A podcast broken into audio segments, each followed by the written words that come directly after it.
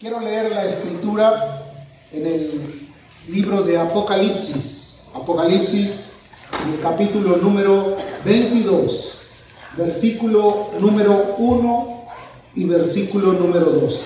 Apocalipsis, capítulo 22, versículo 1 y versículo número 2. La escritura dice en el nombre de nuestro Señor Jesucristo. Después me mostró un río limpio de agua de vida, resplandeciente como el cristal que salía del trono del Dios y del Cordero. En medio de la calle de la ciudad y a uno y a otro lado del río estaba el árbol de la vida, que produce doce frutos, dando cada mes su fruto, y las hojas del árbol eran para la sanidad de las naciones. Juan, el apóstol, tuvo una preciosa revelación. Dice que el Espíritu lo llevó y le mostró un río limpio de agua de vida, resplandeciente, cristalino, que salía del trono de Dios y del Cordero. En medio de la calle de la gran ciudad y a uno y al otro lado del río estaban el árbol de la vida. Y ese árbol, dice, producía el fruto que sus hojas del árbol eran para la sanidad de las naciones. Esta, esta mañana yo quiero hablarte acerca del río de Dios. Creo que a lo largo de nuestra vida hemos pasado por momentos completamente difíciles, momentos en los cuales nos sentimos en cierto tiempo como angustiados, desesperados. Pero Dios tiene un plan y una estrategia maravillosa. Dios quiere traer sanidad para cada uno de nosotros. No tanto la sanidad física, sino también la sanidad del alma, la sanidad emocional. La Biblia es una fuente de riquezas maravillosas. La Biblia describe que la Biblia fue escrita y es útil para enseñarnos, para instruirnos. Cada pasaje de la palabra contiene en esencia algo muy importante que nos quiere mostrar, que nos quiere revelar. Toda la palabra es una revelación maravillosa. Juan, estando en el Espíritu, escribió el libro de la revelación, que es el libro de Apocalipsis. Y muchos de nosotros quisiéramos saber cuál es el desenvolvimiento del día de mañana. Y muchos quisiéramos estar advertidos de qué es lo que va a pasar. En Apocalipsis hay una serie de revelaciones, de descubrimientos maravillosos que el Dios del cielo nos, nos trae. Y es a través de su Espíritu Santo que nos quiere mostrar, que nos quiere enseñar. La Biblia nos enseña, nos enseña que todo fue diseñado y está explícitamente explicado para bendecirnos a nosotros, al pueblo de Dios. Cada uno de los que amamos y reconocemos que Jesús es nuestro Dios, sabemos que no estamos solos. Sabemos que tenemos un maestro, que tenemos un guía, que tenemos un líder. Y ese líder es Jesucristo. Cuando Jesús dejó a sus discípulos, Él les dijo, les conviene que yo me vaya, porque si yo no me fuere, no os enviaré el consolador. El consolador es el paráclito, es el abogado, es el que consuela, es el que anima, es el que conforta, es el que enseña. Ese es el Espíritu Santo de Dios. Y cuando el Espíritu Santo de Dios viene sobre nosotros, entonces podemos saber que no estamos solos, que nos va a ayudar en nuestras necesidades. Dice la Escritura, ¿qué hemos de pedir como conviene? Ni siquiera nosotros sabemos cómo pedir lo que nos conviene, pero Él nos guía, Él nos enseña realmente cuál es nuestra verdadera necesidad. Entonces la palabra de Dios está basada en todo lo necesario que nosotros debemos de conocer. ¿Cuántos saben que Él tiene respuestas para cada una de nuestras interrogantes. Esa es la Sagrada Escritura, esa es la palabra de Dios, ese es el mensaje que vino del cielo. Ha entregado precisamente a través del Espíritu Santo todo lo que nosotros debemos de reconocer. Si me acompañas a Primera de Corintios, en el capítulo 2, versículo 12, dice de la siguiente manera, y nosotros, no hemos recibido el Espíritu del mundo, sino el Espíritu que proviene de Dios, para que sepamos lo que Dios nos ha concedido. Escúchalo otra vez, pon atención a lo que te digo. Y nosotros no hemos recibido el espíritu del mundo. El espíritu del mundo te influencia para tener más deseos por las vanidades de este siglo, por los deseos engañosos de la vida. El espíritu del mundo te orienta hacia las diversiones o hacia los placeres temporales. Pero el Espíritu de Dios te guía y te enseña todo lo que tú realmente necesitas saber. Lo que Dios nos dejó explícitamente acomodado en su palabra. Dice, para que sepamos lo que Dios nos ha concedido. Como hijos de Dios, no solamente obtuvimos la vida eterna, no solamente obtuvimos la salvación, sino obtuvimos el beneficio de que Él iba a estar con nosotros todos los días. ¿Te das cuenta de eso? No es tan fácil. Hay ocasiones que te sientes solo, que piensas que no hay quien te ayude, que piensas que no hay nadie alrededor que pueda extender la mano y decirte estoy aquí para darte un consejo, para ayudarte, para sostenerte en tu tiempo de debilidad. No tienes esa idea en ocasiones. Pero cuando Él vino, Él vino para estar con nosotros y para que sepamos lo que Él nos ha concedido. Si tú te pones a pensar qué es lo que has concedido, concebido de parte de Dios, quizás tengas algunas respuestas. O quizás pienses, pues no sé qué es lo que he recibido, pero han sido muchos los beneficios de Dios para contigo. El hecho de tener la vida, de que puedas respirar, de que pudieras haber sido guardado en el tiempo de la angustia, el que tengas un plato de comida, el que puedas tener un techo, el que puedas tener un empleo, el que puedas tener la oportunidad de regocijarte con tu familia. ¿Cuántas cosas Dios nos ha dado? Han sido maravillosas. Pero dice la escritura que de este río proveerá la sanidad para todas las naciones. El mundo necesita la sanidad sanidad en su alma, sanidad en su mente, sanidad en su vida física y espiritual. El mundo necesita de Dios y Dios ha querido traer sobre nosotros la ayuda maravillosa de su Espíritu Santo. Das gloria a Dios por ello. Entonces vemos qué maravilloso es Dios para nosotros. Nos ha concedido lo que realmente necesitamos. La voluntad de Dios es llevarnos a nuevos niveles del Espíritu, a un crecimiento. No quiere que nos quedemos estáticos, que seamos los mismos de ayer, los mismos de ayer. No, quiere que vayamos desarrollando nuestras habilidades, que nuestro carácter se vaya formando, que podamos ser impactados por la influencia del Espíritu Santo. Que si ayer tuvimos tropiezos, hoy tengamos victorias y mañana podamos tener toda la victoria que necesitamos para darle la gloria al Dios que se la merece. El río de Dios seguirá corriendo. Pero es importante que nosotros entremos a Él, que podamos sumergirnos a Él, que podamos incursionar en sus niveles para poder saber qué es lo que va a suceder de ahora en adelante. ¿Cuántos quisieran ganar más almas? ¿Cuántos quisieran tener mejores momentos de bendición en sus vidas? ¿Cuántos quisieran poder recuperar el tiempo perdido y avanzar mejor a través de la ayuda de Dios? La Biblia nos enseña algo muy importante. Ezequiel, en el capítulo 47, la Biblia nos habla de una visión maravillosa. Juan tuvo la visión de la ciudad de Dios, del río de Dios. Pero Ezequiel también fue puesto en perspectiva de lo que Dios le estaba mostrando, un río maravilloso. ¿Sabías que todas las cosas deben de costar por dos o tres testigos? En la palabra de Dios cada enseñanza está atestiguada por dos o tres formas especiales a través de la Biblia. Ezequiel capítulo 47, versículo número 1 al versículo 3 dice, me hizo volver luego a la entrada de la casa. Está hablando de la casa de Dios. ¿De dónde provenía el río? De la casa de Dios. ¿Dónde está la bendición de Dios? En la casa de Dios. ¿Dónde es la casa de Dios? Vosotros sois la morada del Altísimo. Vosotros sois el templo del Espíritu Santo. A veces pensamos que la casa de Dios es la casa construida por manos humanas. No, vosotros sois la casa de Dios.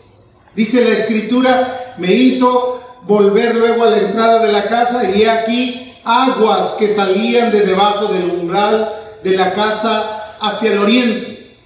Porque la fachada de la casa estaba al oriente y las aguas descendían debajo hacia el lado derecho de la casa al sur del altar, del trono, del altar, de la presencia de Dios. Es importante que sepamos que nuestra comunión, antes de ser con la gente del mundo, es nuestra comunión primordial. Primero Dios, después nuestra familia, después lo último de la tierra. Cuando nosotros no aplicamos correctamente el sentido de nuestra orientación hacia las cosas espirituales, podemos estar errando. Primeramente el reino de Dios. Juan en el capítulo 6, verso 33 dice, buscad primeramente el reino de Dios y su justicia y todas las demás cosas vendrán por añadidura o serán añadidas, vendrán a ser la añadidura de lo que necesitamos. A veces necesitamos la bendición de Dios y la estamos buscando en lugares diferentes. No quiero decir con eso que las cosas que están alrededor de ti puedan ser de beneficio porque han bendecido quizás tu vida, pero la orientación original es que primeramente busques el reino de Dios y su justicia. Así es. Lo demás vendrá por añadidura. Primero Dios, después tu familia, después la iglesia local o donde tú te congregas y por después lo último de la tierra. No puede cambiar el orden de esos factores.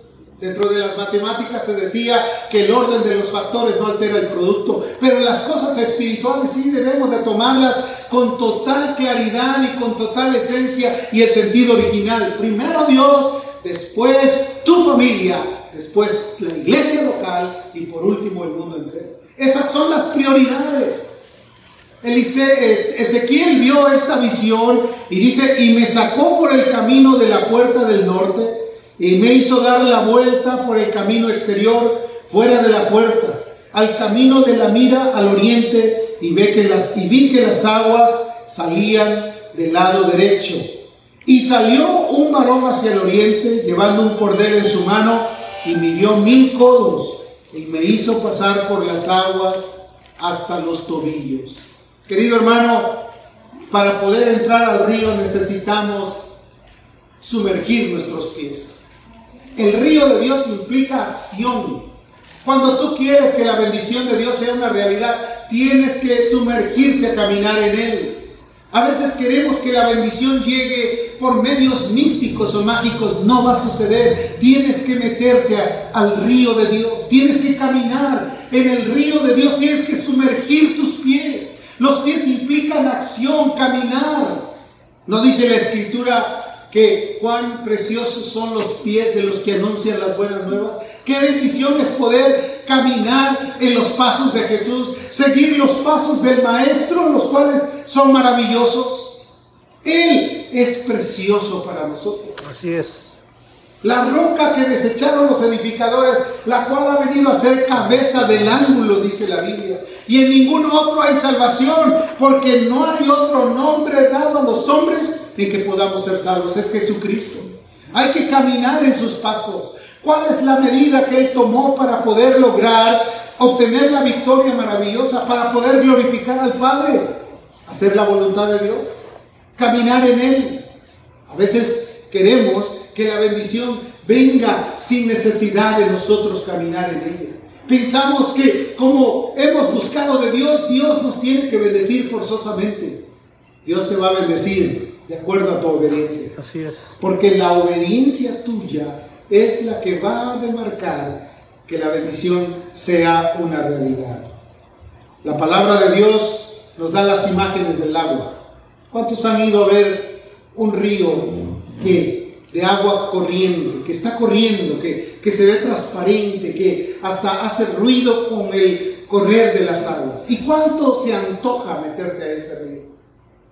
El Espíritu de Dios nos quiere llevar a un crecimiento. Si tú te metes, empiezas a, a caminar en Él, empiezas a darte cuenta que tus pasos van a ser dirigidos hacia la única cosa maravillosa, puestos los ojos en Jesús, el autor y consumador de la fe. Las aguas dice que salen de la casa de Dios, florecen, brotan de la presencia de Dios. El Espíritu Santo proviene de Dios. Es la tercera persona de la Trinidad. Él la envía con la finalidad de que tú seas impactado. No nos ha dado Dios espíritu de cobardía, sino de poder, de amor y de dominio propio. Para que tú comprendas que la bendición de Dios es la que enriquece y la que no añade tristeza. Tú y yo necesitamos la bendición. Sin la bendición de Dios podemos tener todas las cosas que el mundo ofrece, pero nos sentimos insatisfechos. Leía yo la publicación de un actor que había ganado demasiado dinero hizo un comentario, dijo, no hay nada más terrible que el poder tener todo a lo que cuando tú extiendes la mano, todo a disposición, pero no tener la paz y la tranquilidad que he visto en rostros de aquellas personas que caminan sin tener lo que yo tengo. Esas fueron sus declaraciones. Porque ¿de qué le vale al hombre ganar al mundo si va a perder su alma? ¿De qué le vale al hombre enfrascarse en los placeres temporales de la vida si al final se va a sentir completamente ajeno a la bendición de Dios? Busca primeramente esa bendición. Cuando tú obtienes ese, esa bendición, tú te vas a sentir completamente saludable, lleno de toda la esperanza. El varón dice que midió otros mil codos y hizo entrar allí al profeta y llegaron sus pies a los tobillos. Es decir, empezó a sentir que ahí había oportunidad de caminar.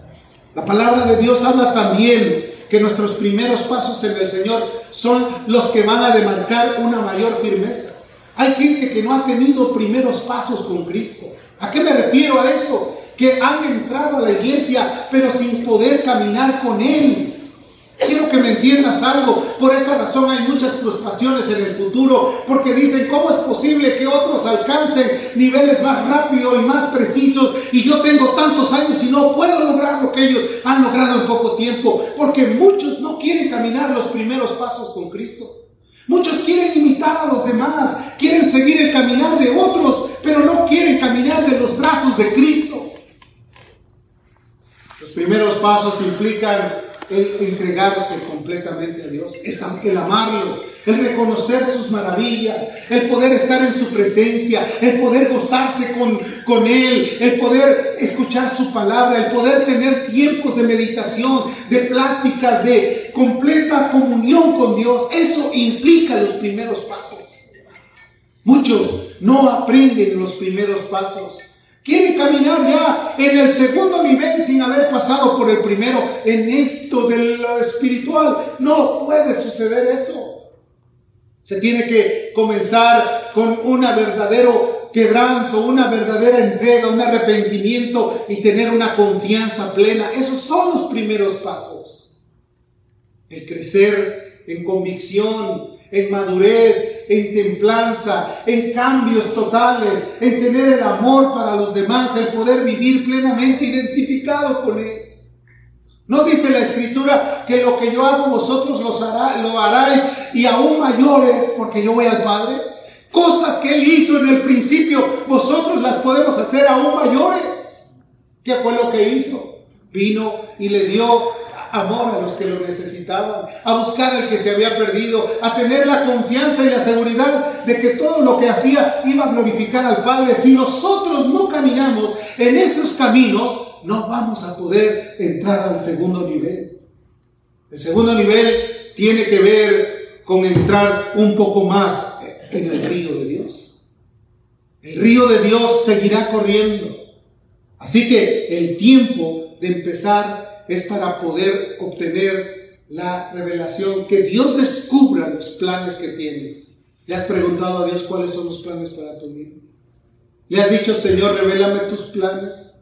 Enséñame tus caminos. Déjame seguir tus pasos. Enséñame a ser obediente. Guárdame en cada uno de los momentos de mi vida.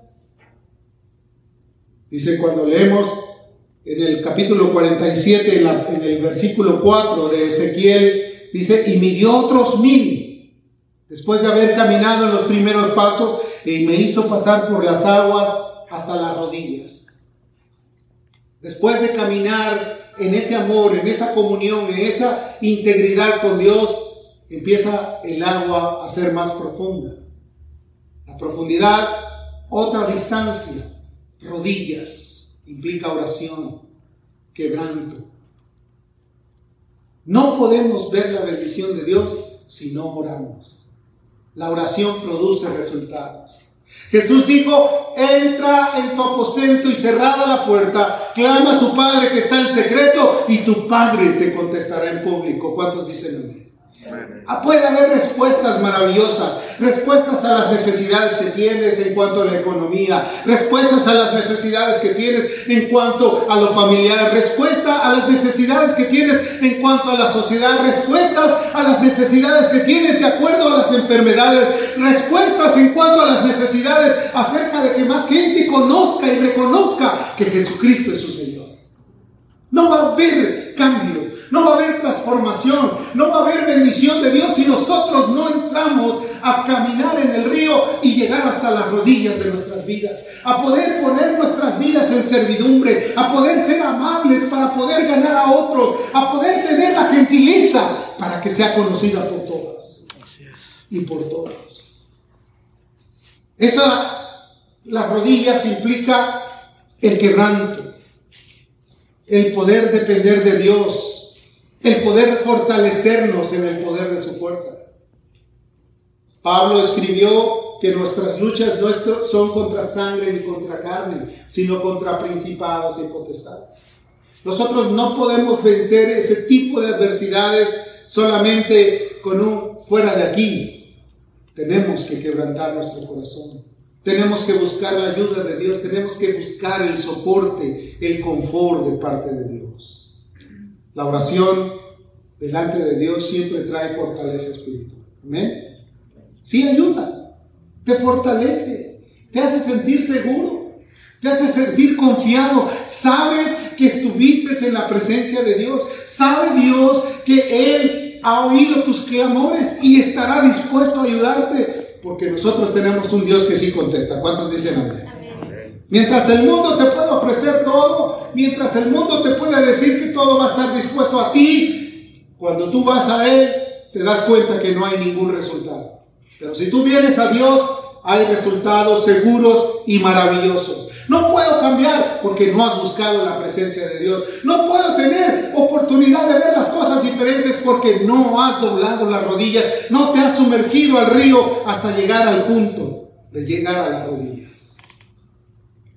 La luz de la palabra nos ilumina con profundidad. Jesús dijo que Él es la luz del mundo y el que anda con Él no andará en tinieblas. Viviremos confiados, iluminados, seguros, completos, sin carencias, felices. Pablo, quien caminó con Cristo, llegó a decir en un momento de sus muchas preocupaciones, teniendo sustento y abrigo, estamos contentos con ello. ¿Cuántos dicen amén? Él pudo haber dicho con Cristo estoy crucificado y ya no vivo yo, más Cristo vive en mí. Y lo que vivo en la carne lo vivo en la fe del Hijo de Dios. Pablo pudo comprender que él solamente estaba viviendo para Dios. Él dijo, para mí el vivir es Cristo y el morir es ganancia. ¿A qué se le atribuyen esas declaraciones?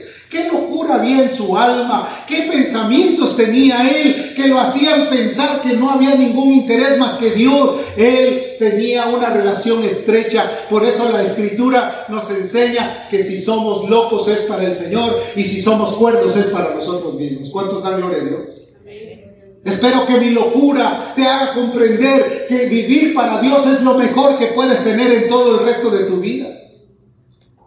¿O pretendes entrelazarte en los negocios de la vida?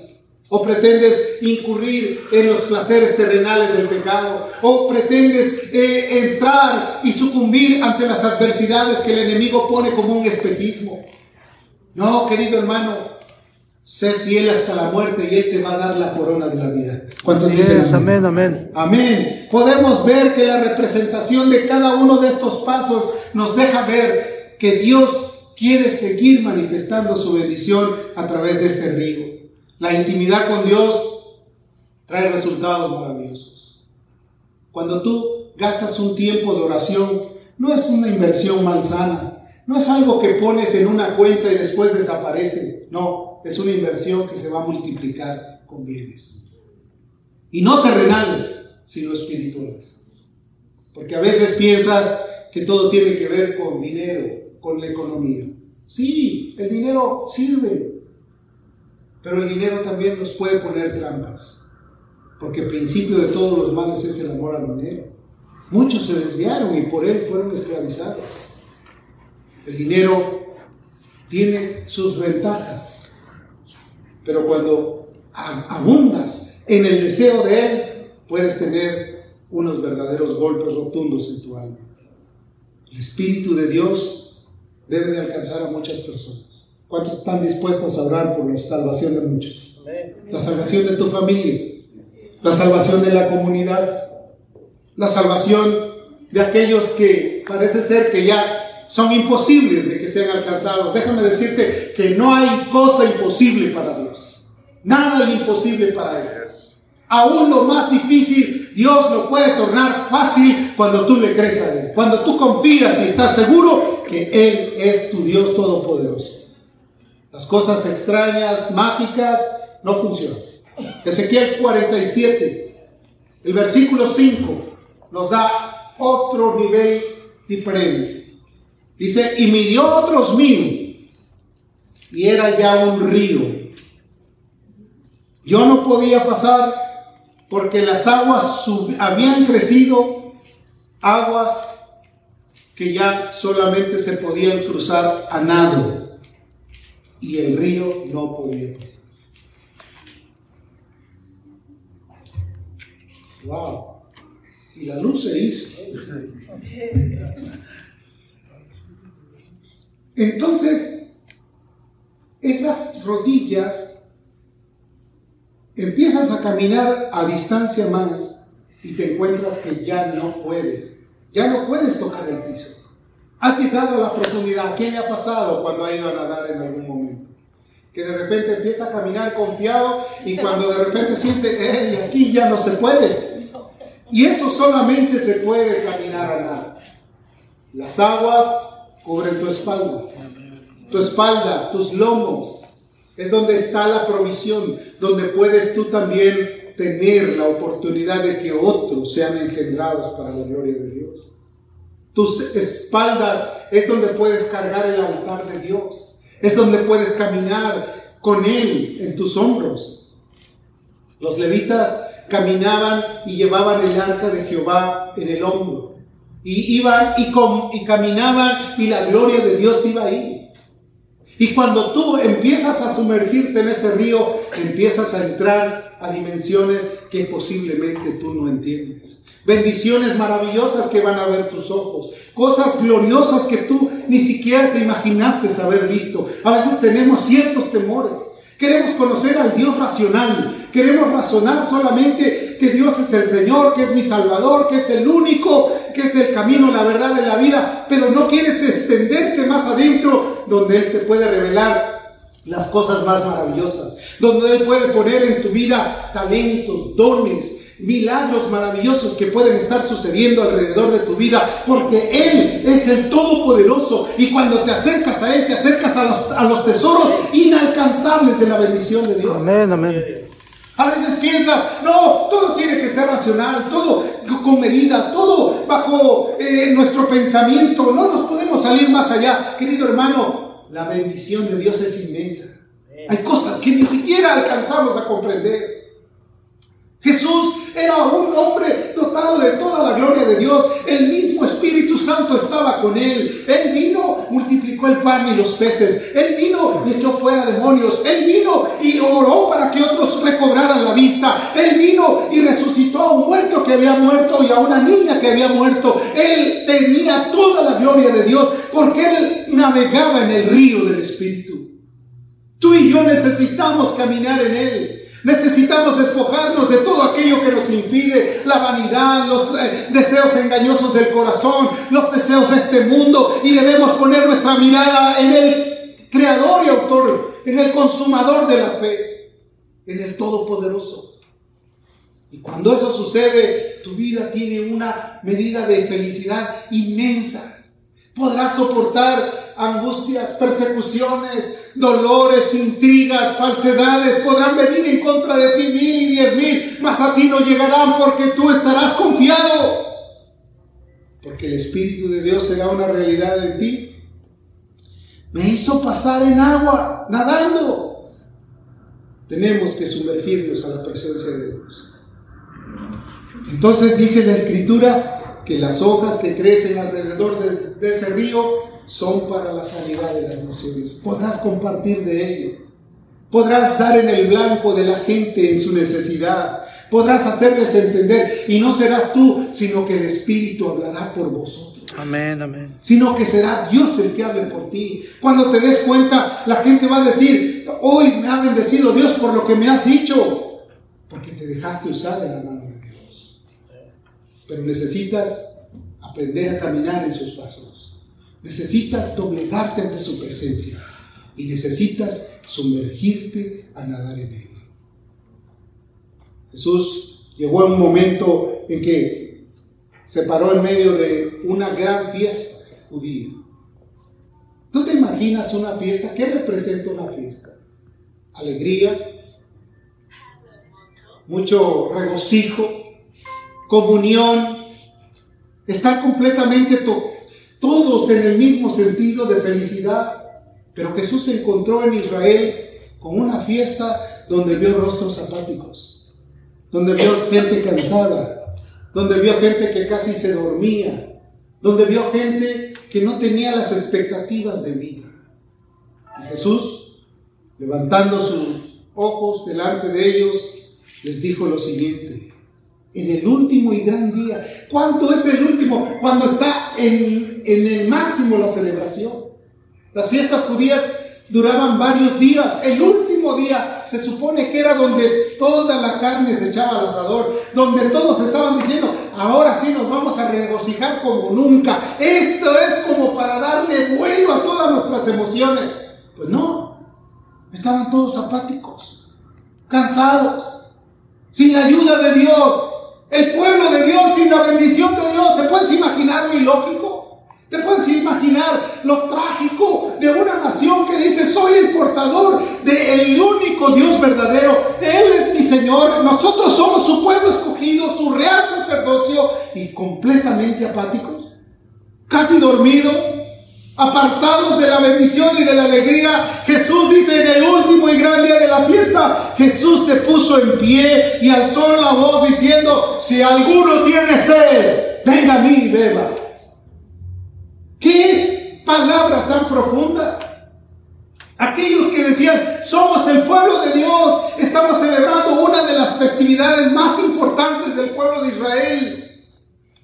Pero todos haciéndolo con una formalidad, como si fuera un ritual más, como si fuera una actitud más en sus grandes calendarios de festividades. Qué terrible es que podamos venir a una iglesia pensando que venimos a la iglesia porque es domingo. No, querido, es el día del Rey, es el día del Señor, es el día de la bendición de Dios, es el día en que nosotros tenemos que comprender que no estamos solos, que la bendición de Dios es para nuestras vidas.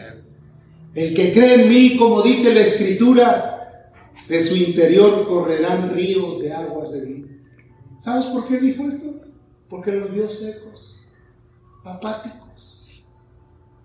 Querido hermano, es pecado vivir apáticos delante de la presencia de Dios. Si Él nos dio la vida, si Él nos dio la salud, Él nos dio todo lo que necesitamos. Por Él nos regocijamos, porque nos sacó de las tinieblas a la luz admirable. ¿Cuántos se gozan con eso? Porque nos entregó el privilegio de ser llamados sus hijos. Y dice, esto dijo del Espíritu que habían de recibir los que creyesen en mí. Pues aún no había venido el Espíritu Santo sobre ellos, por eso estaban así, porque Jesús no había sido glorificado.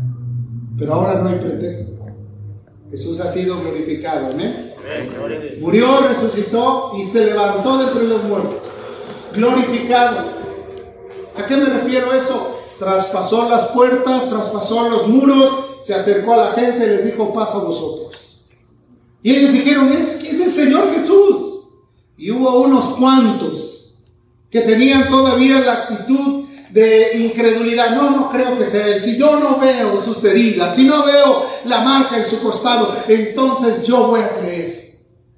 Porque a veces somos así. A veces queremos ver algo más de que nuestra confianza sea real en Él. De que podamos tener la fe de que si Él lo dijo, todas las promesas de Dios se, cumplen en el amén. En el sí y en el amén. Jesús dijo que iba a estar con vosotros. ¿Cuántos lo creen? Jesús dijo que iba a derramar su espíritu sobre vosotros. ¿Cuántos lo creen? Jesús dijo que Él nos iba a bendecir. ¿Cuántos lo creen? Jesús es la bendición para nosotros. Es el pan de vida. Son los ríos que nunca dejarán. El que cree en mí, como dice la Escritura, de su interior correrán ríos de agua. El río de Dios seguirá corriendo. ¿Estás dispuesto a meterte a Él? ¿Quieres caminar en obediencia? ¿Quieres mojar tus tobillos? ¿Quieres llegar a las rodillas? ¿Humillarte y reconocer? ¿Quieres meterte a nadar en Él? ¡Qué bendición! En estos tiempos de verano la gente quiere ir a nadar. Cuando menos al mar, dicen. Qué mejor que puedas nadar en el río de Dios. Cierra tus ojos un momento.